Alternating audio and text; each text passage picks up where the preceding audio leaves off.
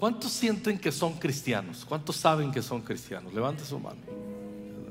Yo, bueno, agradezco la honestidad de algunos que no saben, ¿no? Este, pero eso vamos a ver.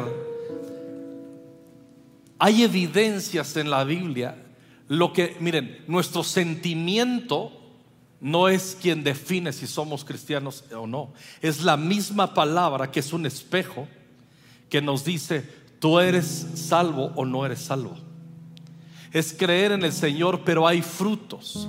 Y quiero hablar y centrarme con la ayuda del Espíritu Santo estos minutos en una evidencia que soy cristiano. Hay varias, pero quiero centrarme en una. Hace ocho días fuimos muy bendecidos con Lucas Leis que nos visitó, un hombre que tiene las cosas claras, la eclesiología muy clara y que nos bendijo y nos recordó que nosotros necesitamos la iglesia y la iglesia nos necesita. Y de ahí que si somos inteligentes, sabremos fortalecernos, sembrarnos, plantarnos y ser colaboradores, dejarnos ministrar y ministrar a otros también.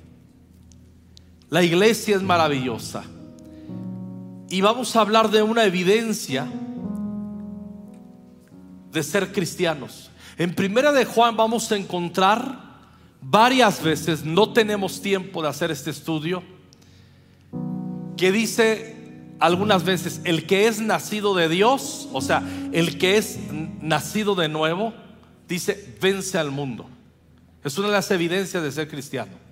Que el mundo que estoy en el mundo, pero no soy del mundo, como dijo Jesús, que no me dominan las cosas del mundo, que puedo tener batallas y puedo tener cierta atracción a las cosas del mundo, pero no, no permito que me dominen. Lo que me domina es la vida de Jesús, la vida del reino.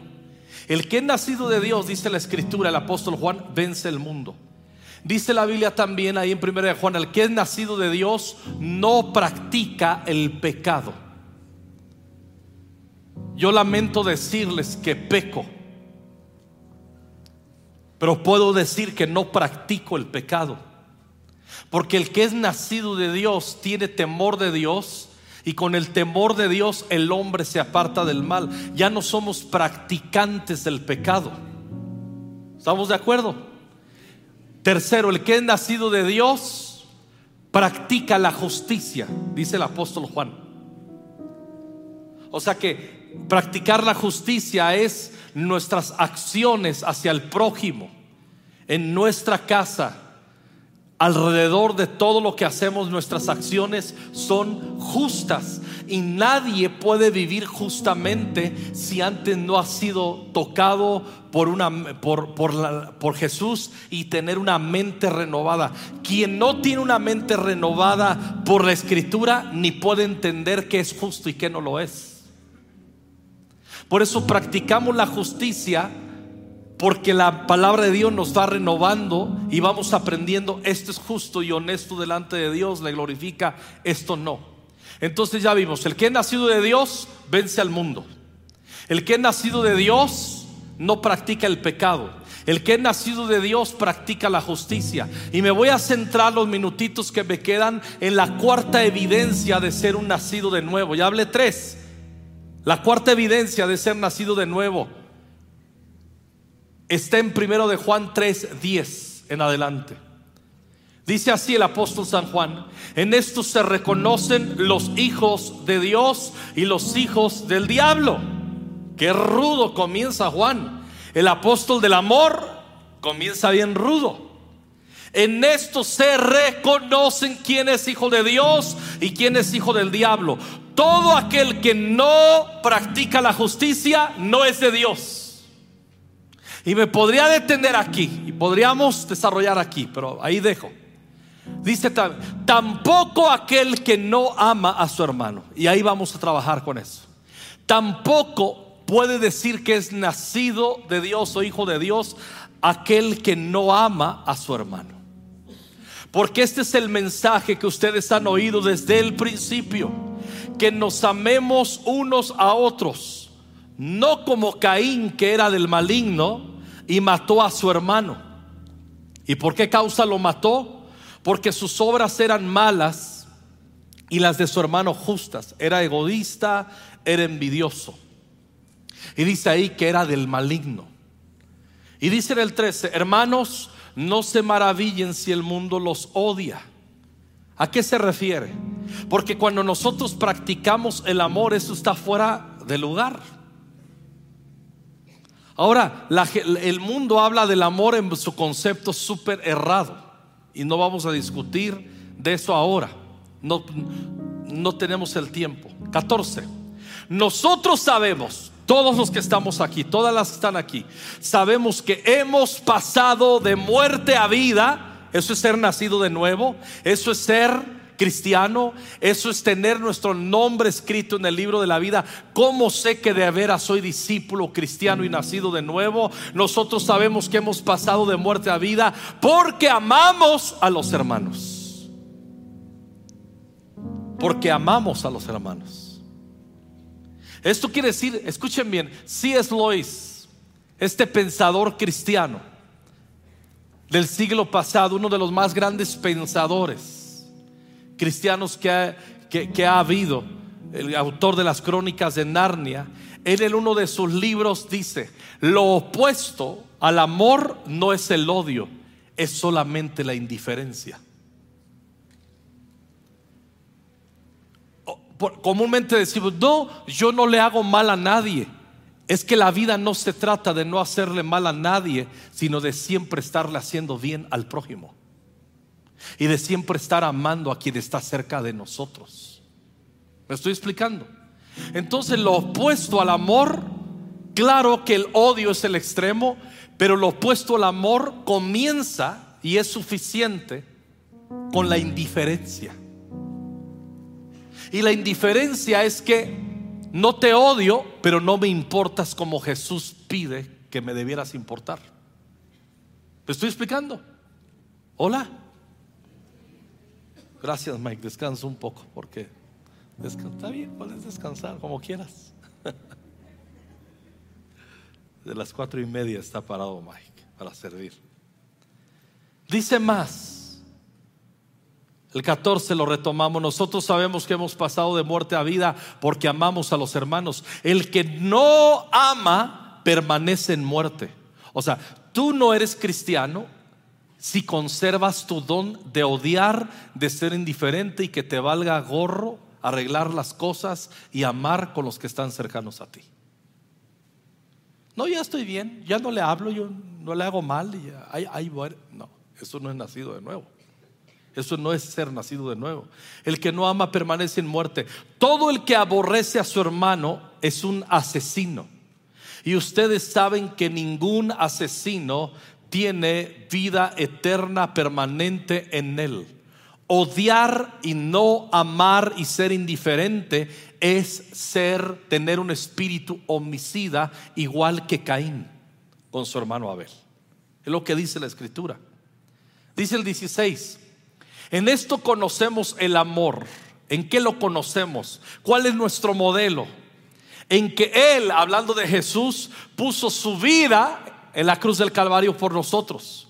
También nosotros debemos poner nuestras vidas por los hermanos.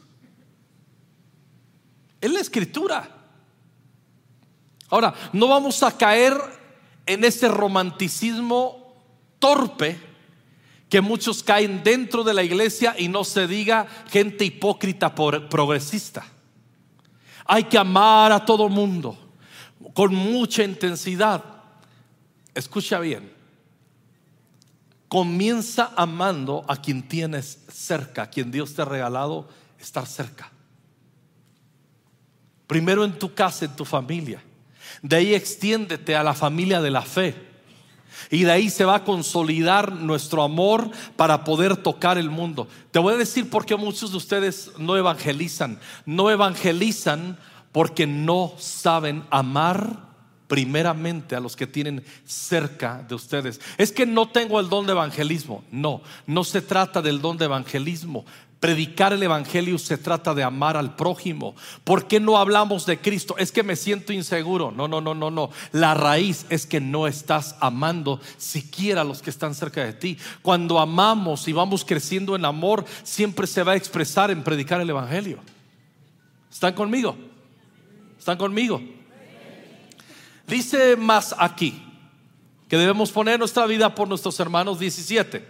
Pero el que tiene bienes de este mundo, y ve a su hermano en necesidad y cierra su corazón contra él, ¿cómo puede morar el amor de Dios en él?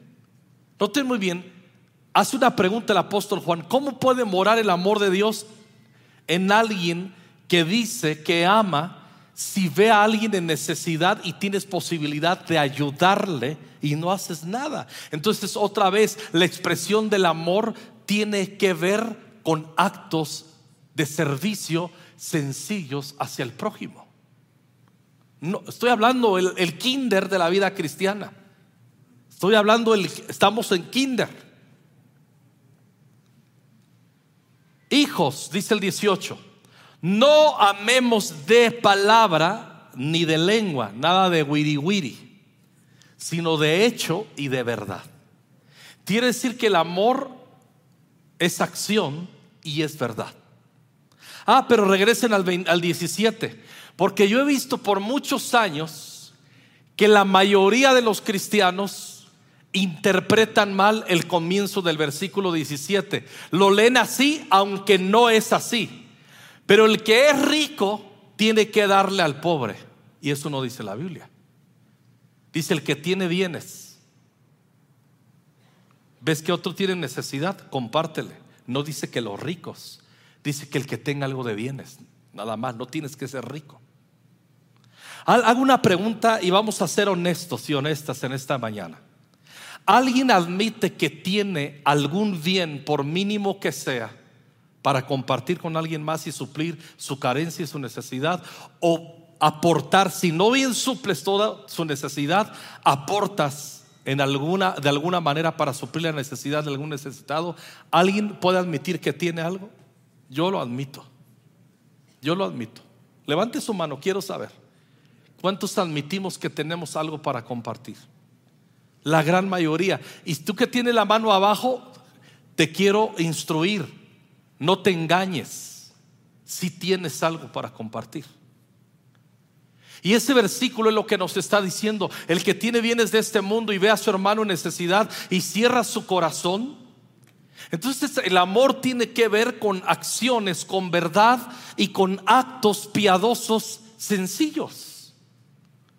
Y dice el apóstol Juan, sabemos que somos de Dios y no del diablo en que empezamos a practicar esas acciones de amor. Y la Biblia dice que comencemos primeramente con los de la familia de la fe.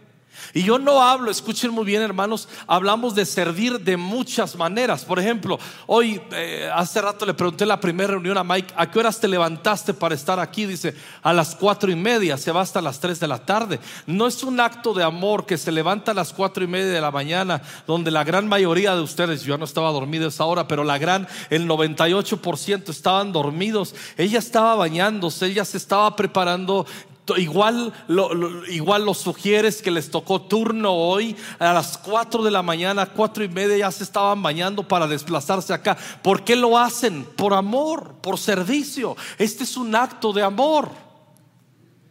Todo este, todos los bautismos, haber, haber montado esto, esto se hace desde muchos días antes, los equipos, las reuniones, a ti te toca aquí, tú oras por estos, lloros por estos, tú ministras bautismo del Espíritu Santo, tú, tú ayudas ahí, aquí te toca en este puesto. Eh, todo es servicio, servicio, servicio, actos de amor sencillos.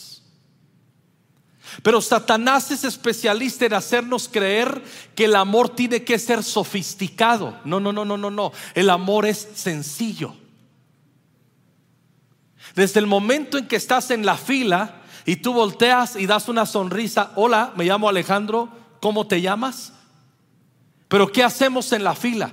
Porque estamos amargados y disfuncionales emocionalmente y nos cuesta trabajo amar. Estamos aún en la iglesia en la fila y estamos así y voltea alguien y, así y sacas el teléfono, ¿no? Hola, hola, este sí, este, los niños, ni niños tienes estás fingiendo que vas a ir a dejar a los niños. Te escondes detrás de tu teléfono porque estás deficiente de amor. Es que soy tímido, es que no me acomodo. No, es que no has sido perfeccionado en el amor. No tiene que ver con temperamento, tiene que ver con entendimiento. Hay algunos que tienen el don de saludar y hasta hacer hablar a los perros como la burra de Balaam. Yo conozco unos que tienen un don. Misa, el pastor, misa, no manches. Hasta los perros, ¿qué la misa? No manches. Es maravilloso tener ese don. Y hay otros que no se nos da o se les da tanto. Pero tienes que ejercitar el amor, la verdad, las acciones y tiene que ver con que suplas las necesidades de en alguna medida, no todas, de alguien que sabes que está en necesidad. Estos días, este mes fue muy difícil para Norma para mí por asuntos. Eh, fuimos a la boda, Morelia, fuimos a Tlaxcala, fuimos a Toluca. desde que fuimos a Argentina hemos seguido viajando y conciliar. Eh, eh, Dios nos ayuda, nos fortalece. No lo digo a manera de queja. Pero luego me pierdo con cosas que yo quiero hacerlas de primera mano. Y yo veo que hermanos estuvieron enfermos y son hermanos que muchos los conocen y cuando yo digo, no les van a dejar sin comida. No los van a dejar sin una despensa, sabiendo que están en un quebranto. Y me voy enterando que sí. Y yo les digo, ¿por qué no enviaron una despensa? Ah, ah, porque se perdió la sensibilidad asuntos sencillos. ¿Cuándo fue la última vez que otra vez agarró la ropa que usted dijo en diciembre, si para marzo no me queda, la regalo y no le quedó? Regale la mejor ropa que tenga en su armario, en su closet, en su cajón, regale los mejores zapatos. E, e, es que lo estoy aflojando, ya le echó alcohol, ya le puso periódico, ya le compró, ya no le quedan, regálelos. E, es, que no he tenido tiempo de ir a, a cambiar que me equivoqué de talla y no me quedó. No, no lo cambie, regálalo. Es Dios que permitió que no entraras.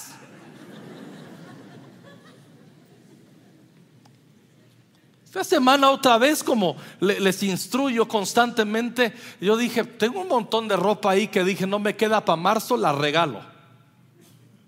Y no me quedó una y iba pasando alguien por aquí que le quedaba rete bien y le dije, pero me tardé una hora sacando, vacié todo, dije, voy a dar lo mejor que tengo en mi closet.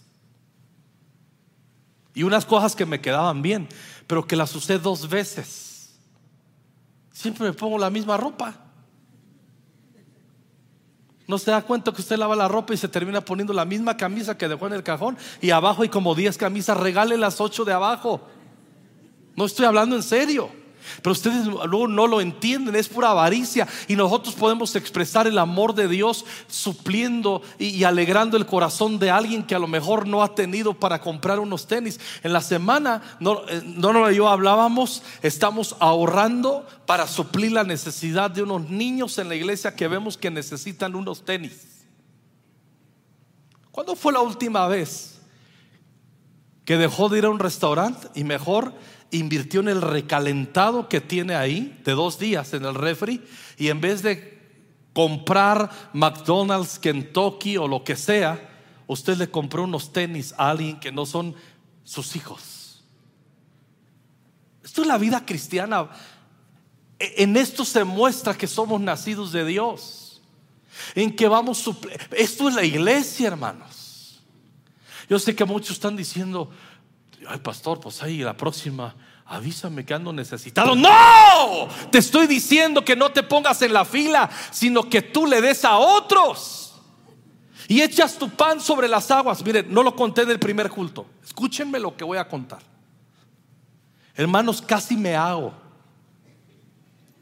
Pasó por aquí también mi hermano Jaime, que es pastor allá en Morelia. Pasó de rápido, nos saludó. Y desde niños le vamos a los Steelers, perdón, a lo que les van a los vaqueros, es como irle a la América, pero bueno, perdón, Pastor Roy. Pastor Roy le va a los vaqueros y a la América. Padre, salva a este hombre. Y desde, desde, que desde siempre le hemos ido a los acereros en el fútbol americano. Y yo compré en su momento una gorra, un souvenir, es mi equipo, y ahí lo tenía. Y alguien me regaló otra gorra picudísima de los acereros, que la que yo compré, pues ya no está tan chida. Está bien, en buenas condiciones. Y va mi hermano y ve que tengo dos gorras y veo su codicia. No le regalé la recién porque me la dio mi amigo Chris, que aprecio mucho y emocionalmente significa algo esa gorra. Pero la otra le dijo, tengo dos, no necesito dos, ¿la quieres? Y dice, claro que la quiero. Se la lleva y en menos de 24 horas, escuche lo que me pasó, escuche lo que me pasó. Me veo con el pastor Chris Richards quedamos para arreglar unos temas, lo veo el viernes en la noche y me dice, hola Alex, me saluda y dice, sentí en mi corazón traerte esto, me trae otra gorra de los Steelers, igual pero el modelo más reciente que la que regalé hacía menos de 24 horas. Obviamente significó para mí proféticamente que Dios me dijo, estoy en cada detalle de tu vida y estoy viendo los movimientos de lo que haces. Esto funciona así, hermanos. Entonces, ay, qué milagros te pasan. Es que me pasan no porque soy el pastor, sino porque practico. El amar es un ejercicio. El egoísta siempre quiere ponerse en lista para recibir. El que ama siempre está buscando la oportunidad de dar.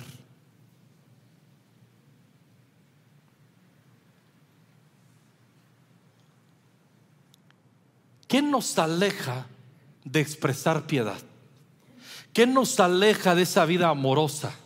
¿Qué nos impide ver las necesidades de los demás? Porque yo sé que ahorita dicen, sí, pastor, yo lo haría, pero es que, es que, es que pues no, sé con quién hacerlo. No sabes con quién hacerlo porque vives aislado, vives en tu mundo. A ver, le voy a poner un ejemplo. Somos, hacemos tres reuniones en la sede de Ciudad de México. Voltea a ver cuánta gente vemos aquí. Más los que están sirviendo.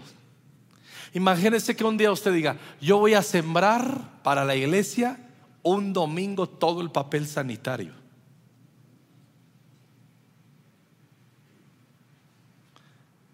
Calcúlele. Si cuando llegan los sobrinos y se le acaba un paquete ya está chillando. Hágale cuenta. ¿Cuántos miles de pesos tendría que usted sembrar solamente para un domingo? Y hablo de esa necesidad, de las más básicas de un domingo. Pero a veces vives tú en tu mundito que ni te enteras de la necesidad que hay en la iglesia porque no está siendo perfeccionado en el amor. El amor te hace servir y practicar, te lleva a la práctica de suplir necesidades sirviendo en la iglesia, sirviendo al prójimo. Jueces 18.1, ¿cuál es el contexto? En aquellos días no había rey en Israel y por aquel tiempo la tribu de los de Dan, de los danitas, buscaban para sí una heredad donde habitar porque hasta entonces ninguna heredad se les había asignado como les correspondía entre las tribus de Israel. Versículo 7. ¿Cuál es el contexto? La tribu de Dan todavía no consigue su heredad. Todas las demás tribus ya tienen su herencia en la tierra de Canaán, excepto los de Dan. Entonces suceden algunas cosas ahí y un profeta les dice, Dios les va a dar la tierra de un pueblo y, y les da la estrategia. Vayan a conquistar a ese pueblo, pero no te envíen las características de ese pueblo que habría de ser derrotado. Digan conmigo, derrotado. El 7. Entonces los cinco hombres de la tribu de Dan salieron y llegaron a Lais, que es una ciudad, y vieron al pueblo que había en ella viviendo en seguridad, tranquilos y confiados, según la costumbre de los sidonios, porque no había gobernante humillándolos en nada en aquella tierra y estaban lejos de los sidonios y no tenían relación con nadie. Ya conmigo no tenían relación con nadie. Ellos vivían en su mundo. Les llegó una temporada que nadie los gobernaba. Y ellos se sintieron muy a gusto que nadie los gobernara. Porque si no hay gobierno, nadie te pone reglas. Si no estamos bajo gobierno, yo puedo hacer lo que se me viene en gana. Yo me diseño mi propia vida. Yo me diseño mis propias reglas. Yo hago lo que, lo que quiero. Y eso los llevó a vivir en una seguridad, en una tranquilidad y en una confianza, pero en el mal sentido, no en el buen sentido. Entonces el profeta les dice, esos de Lais que viven desconectados de relacionarse con todo el mundo, pueden eh, llegar con ellos porque ni cuenta se van a dar que los van a conquistar y que se las van a partir. Ni cuenta se van a dar. Versículo 27. Entonces los danitas tomaron lo que Micaía había hecho y al sacerdote que le había, eh, que le había pertenecido y llegaron a dónde? A Lais, a un pueblo tranquilo y confiado. Y los hirieron a filo de espada e incendiaron la ciudad. ¿A dónde les llevó ser desconectados de los demás a que los conquistaran y a que todo aquello que les daba seguridad lo perdieran a filo de espada y que incendiaran la ciudad. Tuvieron pérdida. 28.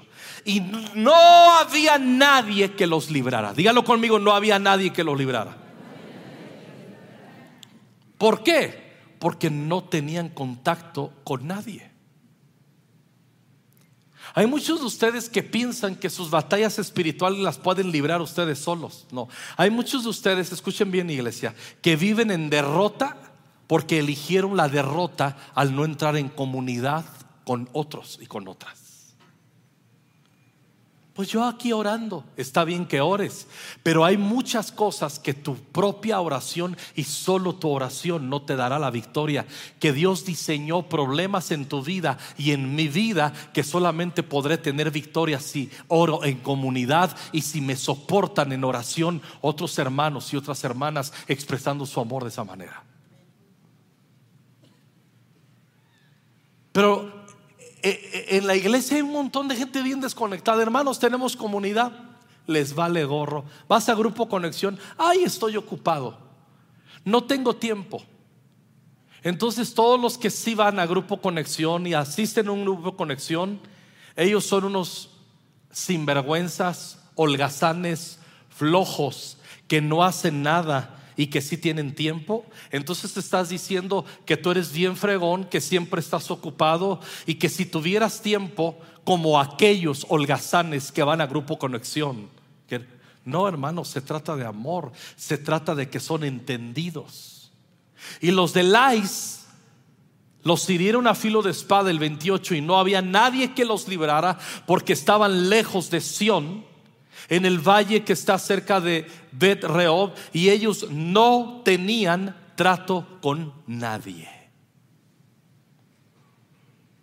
Vivían aislados. Proverbios 18, 1 y 2. El egoísta solo busca satisfacer sus caprichos, desprecia cualquier consejo que se le da. El bruto no busca entender a los demás, sino que los demás lo entiendan a él. Por eso vivir en iglesia nos hace inteligentes. Vivir en comunidad nos comienza a comenzamos a compartir nuestras vidas. comenzamos a confiar nuestro corazón. Yo sé que muchos de ustedes les da miedo que descubran quiénes son. Tranquilo, tranquila. Te vas a dar cuenta que quien descubre cómo eres también tiene sus batallas como tú. Te vas a dar cuenta, no tienes que fingir que tu familia es así bien, bien wow. Todos tenemos problemas con nuestros hijos. Todos nos seguimos echando dos, tres rounds con nuestros esposos, esposas. ¿O no? O yo soy el único que con la pastora Norma nos echamos dos, tres rounds. Somos tú y yo los únicos desgraciados, malditos y carnales, mi amor. Todos los demás, wow, no para qué somos pastores de tanta gente tan perfecta. ¿Alguien todavía se pelea de repente en su matrimonio? Ah, bueno. Y eso que estoy sordo, escuché dos, tres sí. Pero nos da miedo exponernos. Eso se llama orgullo, hipocresía. Y eso nos hace como los del ICE. Nos aísla. Pero el día que necesites ayuda, nadie va a salir al encuentro contigo porque tú nunca cosechaste comunidad en la iglesia. Qué importante es la iglesia. No estoy hablando de ser amigos de toda la iglesia. Pero siempre Dios te va a regalar hermanos y hermanas en tu grupo conexión y te va a ir añadiendo gente preciosa de la familia de la fe que se van a hacer íntimos contigo.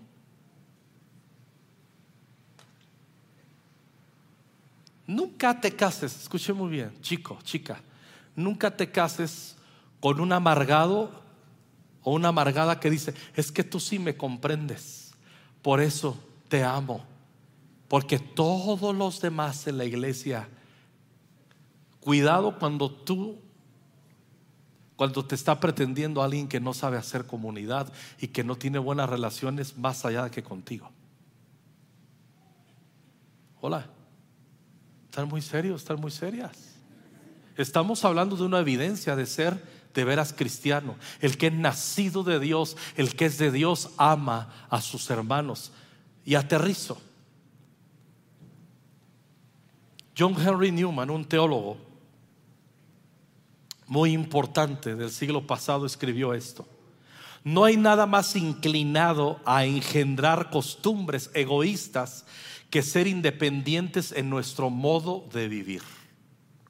Los que no tienen lazos personales ni requerimientos para ejercer a diario la comprensión y la ternura, los que no tienen que consultar con nadie para ponerse cómodos y van y vienen como les apetece, los que pueden permitirse variar a su gusto y darse esos cambios de humor tan típicos en la mayoría eh, la mayoría de las personas tienen muy difícil obtener ese don celestial que se describe en la palabra de Dios como el vínculo de la paz y todas las virtudes. Hay muchos que hacen su propia vida, no les importa la iglesia. Pero la iglesia debe importarte porque tú eres importante para la iglesia y la iglesia es importante para ti. La mayor preparación para amar al mundo en general y amarlo como es debido y sabiamente, hermanos, es cultivar la amistad profunda y el efecto hacia los que tenemos cerca de nosotros. Miren, empezó el ministerio de los hombres del faro. Los hombres del faro son hombres, lo equivalente a mujeres con propósito. Que mujeres con propósito son entendidas, se cubren, son amigas, se dan cobertura. Son impresionantes esas señoras. Las bendigo. Son inteligentes. Y con los hombres cuesta más. Hay un montón de hombres que deberían estar en el ministerio de hombres del faro estás solo, te estás asfixiando con tu soledad, con tus propios hijos, con tu familia, eres papá y mamá, estás divorciado, eh, estás, eres padre, eres viudo, eh, padre soltero, qué sé yo, y hay un ministerio para que entres en comunidad y muchos se rehusan. Son unos orgullosos y unos soberbios simplemente. ¿Tú crees que el día que tú llegues y digas, pastor, me llama la atención una hermana de la iglesia que quiero hablar con ella y quiero saber cuándo son cristianos, porque cuando no, ya andan chateando y, y las mujeres con propósito son impresionantes, están súper bien entrenadas para mandar a esas bestias a volar. Pero hay unos que dan la cara. Si tú no fomentaste comunidad, ¿tú crees que yo te voy a recomendar?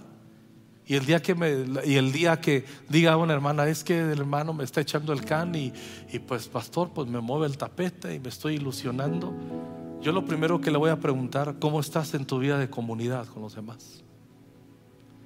Y si es de esos domingueros aislados, soberbios que no quieren ser ministrados, le digo, aunque esté guapo y tenga lana y te hable bien bonito, ese hombre es la pura fachada porque no sabe amar, porque la expresión del amor es bautizarte en comunidad.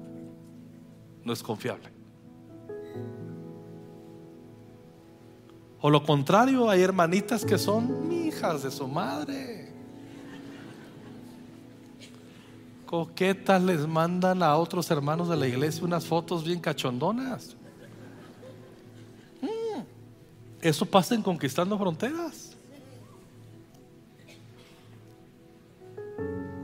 Que traen la calentura y la hormona hasta acá.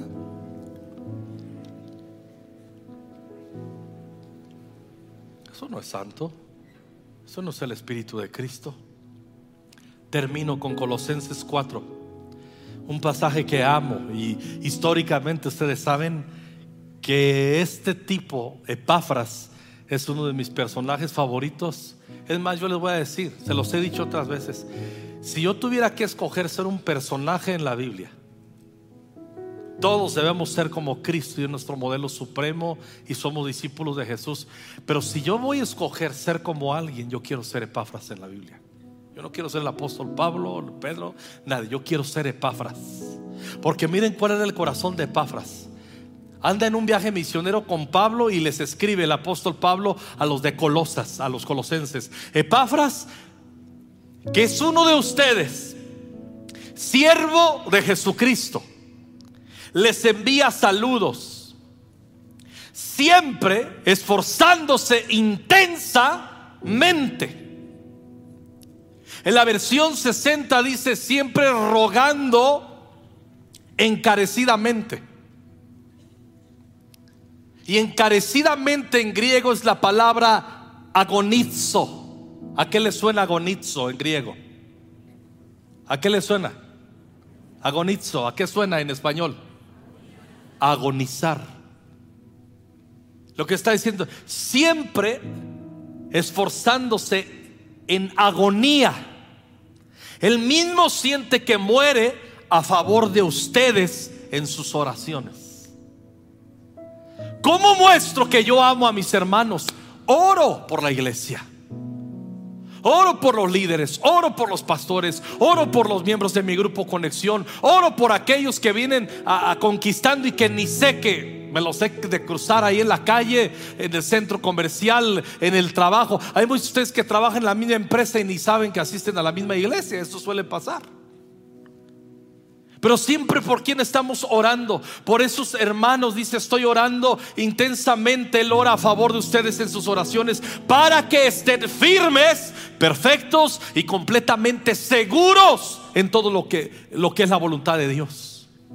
Una expresión de amor es la intercesión a favor de la iglesia. ¿Para qué? Para que estemos firmes, perfectos y seguros en la voluntad de Dios. Porque de Él soy testigo de que tiene profundo interés por ustedes y por los que están en la ciudad de la Odisea y en Ireápolis. Era un hombre que intercedía por las iglesias de diferentes ciudades. Había una red apostólica en ese tiempo y él era un intercesor. Era un hombre que tenía un interés en oración de que la gente fuera madura en su fe que comprendieran la voluntad de Dios, que vivieran en la voluntad de Dios. Por eso es importante la oración en comunidad. Por eso es importante la oración lunes, miércoles y viernes, donde esa media hora levantamos a la iglesia, le, levantamos las familias en oración. Los martes no se diga. Eso es la iglesia. Y Satanás siempre va a apuntar y, y a querer que nosotros nos desconectemos de la vida amorosa práctica, sencilla, supliendo las necesidades en la medida que podamos de los necesitados, orando para que estén firmes, perfectos y completos, y otras expresiones de servicio sencillo, como el que narraba cuatro y media Mike, lo que hicieron aquí. Hay muchos ¿y cómo sirvo, pastor? Hay turnos para hacer que te prepares para un domingo que te toque cada tres o cuatro domingos ser un ujier. Es que nunca lo he hecho, pues hazlo. Es, increíble. Levantarte un domingo a las 4 de la mañana, prepararte y ya te dan un entrenamiento de las cosas que te corresponden hacer y servir a la iglesia. Y, el día que sirves ya del otro lado, te das cuenta para que sientas que viene de todo, de todo aquí. Gente bien amable. Sí, hermano, gracias. Y otros, que ¿Tú quién te crees? Si tú eres el pastor, yo no te obedezco a ti. Rata inmunda, a ti se te subió. Pero aquí es un lugar público y yo puedo hacer lo que yo quiero. Te vas a encontrar de todo. Gente bien amable y gente bien maldita.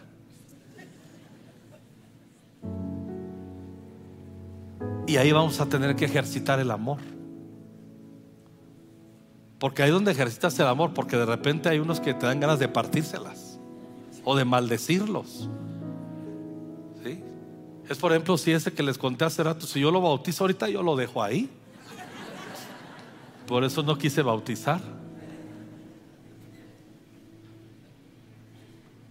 Qué linda es la iglesia, qué gloriosa es la iglesia, qué maravilla es el cuerpo de Cristo, que nos podemos amar unos a otros. El que es de Dios.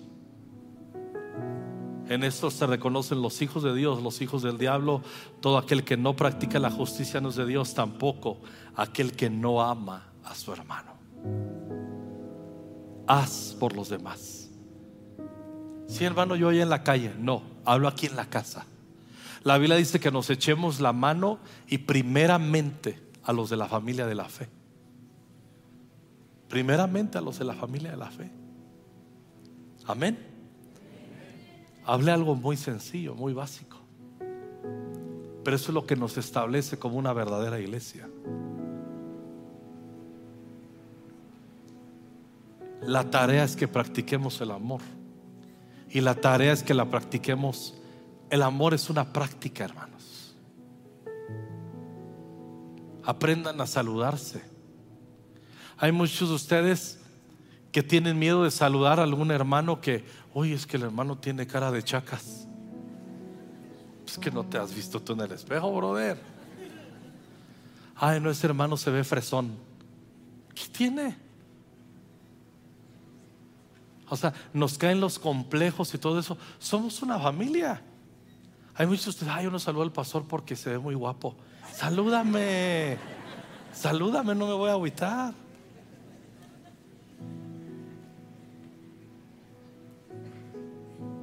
Vamos a crecer en amor. Esa es una de las evidencias que estamos nacidos de nuevo.